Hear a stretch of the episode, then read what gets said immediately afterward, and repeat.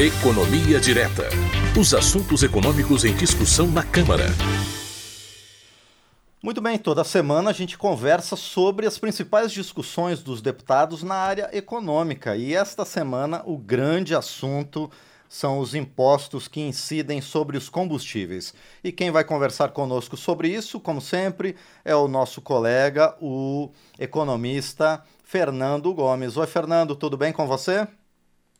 Bom dia, Márcio, tudo bem? Primeiramente, me deixe parabenizar a nova abertura do programa, que ficou excelente, muito bom. Muito obrigado, Fernando. A gente tenta aprimorar sempre com o tempo e com a sua ajuda também.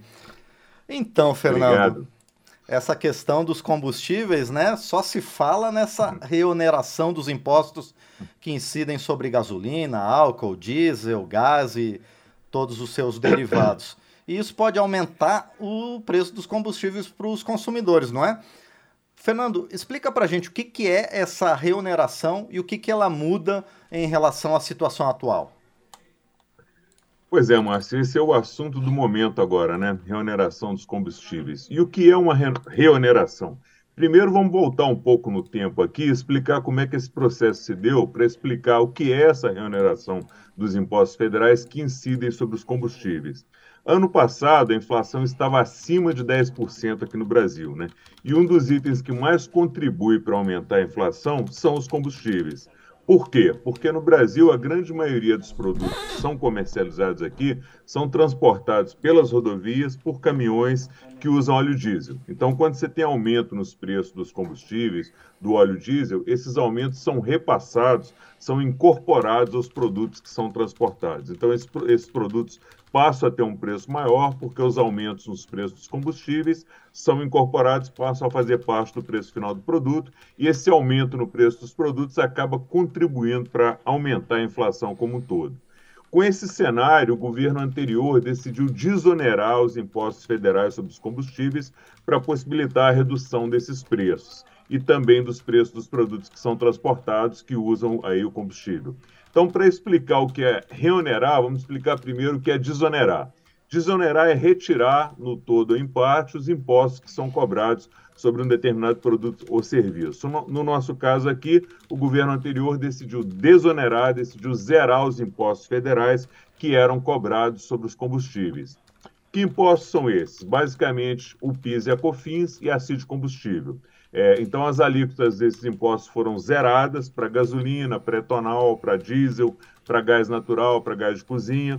E agora o governo eleito decidiu voltar com esses impostos, decidiu cobrar de novo esses impostos. Então, voltar a cobrar o imposto que não estava sendo cobrado é exatamente reonerar. Então, reonerar é você voltar a cobrar um ou mais impostos que não eram cobrados ou estavam suspensos e não estavam sendo cobrados. Só que a decisão do governo, que ainda não foi publicada oficialmente, que deve estar saindo hoje, é no sentido de remunerar apenas em parte esses impostos. O que, que isso significa? Que os impostos não vão voltar a ser cobrados integralmente pelo mesmo percentual, perdão, pela mesma alíquota que eram cobrados quando eles foram desonerados no ano passado. Então, a ideia é reonerar, é voltar a cobrar um imposto com uma alíquota maior para os combustíveis fósseis, né, como a gasolina, e cobrar uma alíquota menor para os, biocombustíveis, como o etanol, que é um combustível ambientalmente mais sustentável. Né? É, então, segundo os ministros ontem que fizeram um anúncio, foi feito no fim do dia, acho que lá pelas 7 horas da noite, a volta dos impostos vai ter um aumento de 0,47 centavos, de 47 centavos para o litro da gasolina, e um aumento mínimo ali de 2 centavos para o litro do etanol. Então, o governo pretende, com essa medida, recuperar integralmente o que ele tinha de receita com esses impostos, que era mais ou menos aí 29 bilhões de reais. Com a reoneração, a volta dos impostos, é, ela não, como ela não está sendo feita pelo valor total, então o governo decidiu criar um imposto aí sobre exportação de petróleo cru, com alíquota aí de 9,2%, exatamente para preservar essa arrecadação para chegar nos 28,9 bilhões. Então, segundo os dados apresentados ontem durante essa entrevista, esse imposto de exportação ele vai arrecadar aí cerca de 6 bilhões de reais, que era o que estava faltando para recompor os 29 bilhões. O imposto vai valer por quatro meses, esse imposto de exportação, que é o prazo de duração da medida provisória. E depois, quando for votado aqui pelo Congresso, o Congresso decide se mantém ou se retira esse imposto. E para fechar, Márcio, importante a gente lembrar que, com relação ao óleo diesel, que é o combustível usado pelos caminhões para transportar os produtos e é o item de combustíveis que mais pesa na inflação, é, a desoneração desses tributos ela está mantida até dezembro de 2023, até o final desse ano, por uma medida provisória que foi editada pelo governo aí no início do ano. Agora, com todas essas questões, com esses índices diferentes, com essa gradação que o governo está colocando, para o consumidor final, vai ter aumento no preço dos combustíveis? Pois é, Márcio, a gente precisa ver como é que essas reonerações vão se dar na prática, vão se dar lá no preço final na bomba, né? Mas o que o, que o governo tem dito é que a ideia é não prejudicar o consumidor, evitar que os preços subam para o consumidor. Como é que o governo vai fazer isso?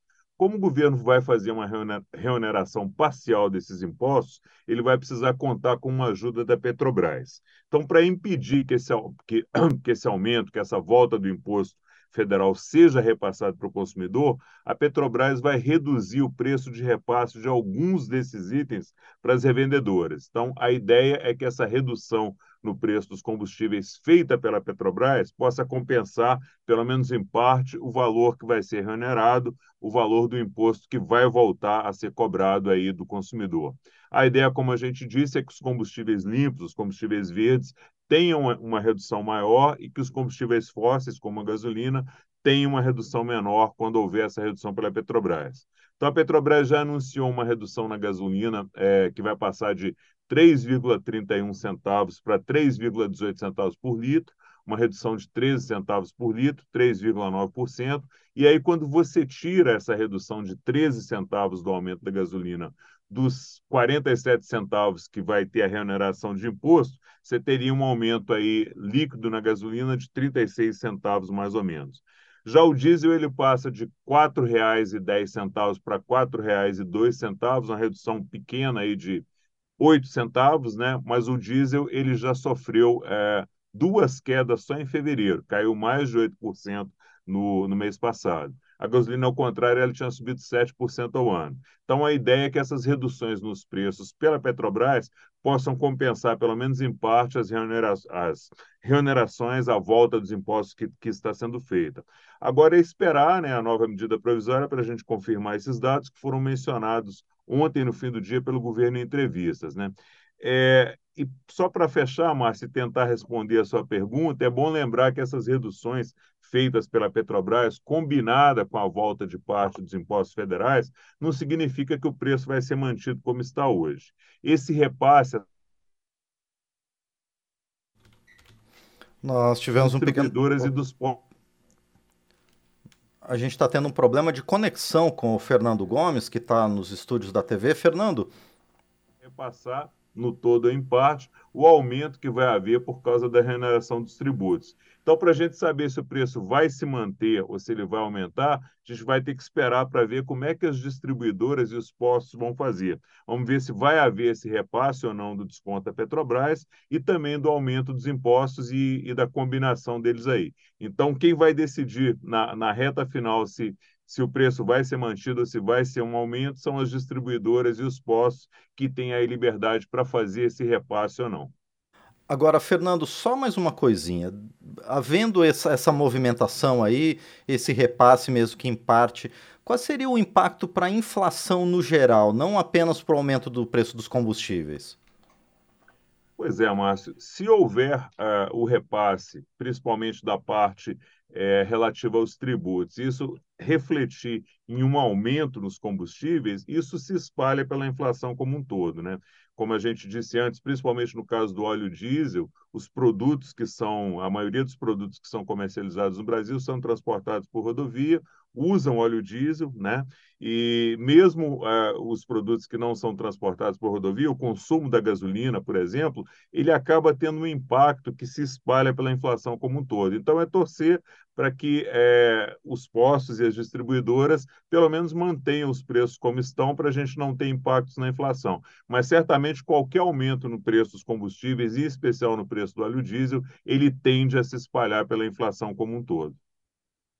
Muito bem, a gente então vai continuar acompanhando para ver como é que vão se comportar os preços dos combustíveis e seu impacto sobre o mercado em geral, sempre com o Fernando Gomes, economista, especialista, que sempre está conosco aqui no painel eletrônico, no Economia Direta.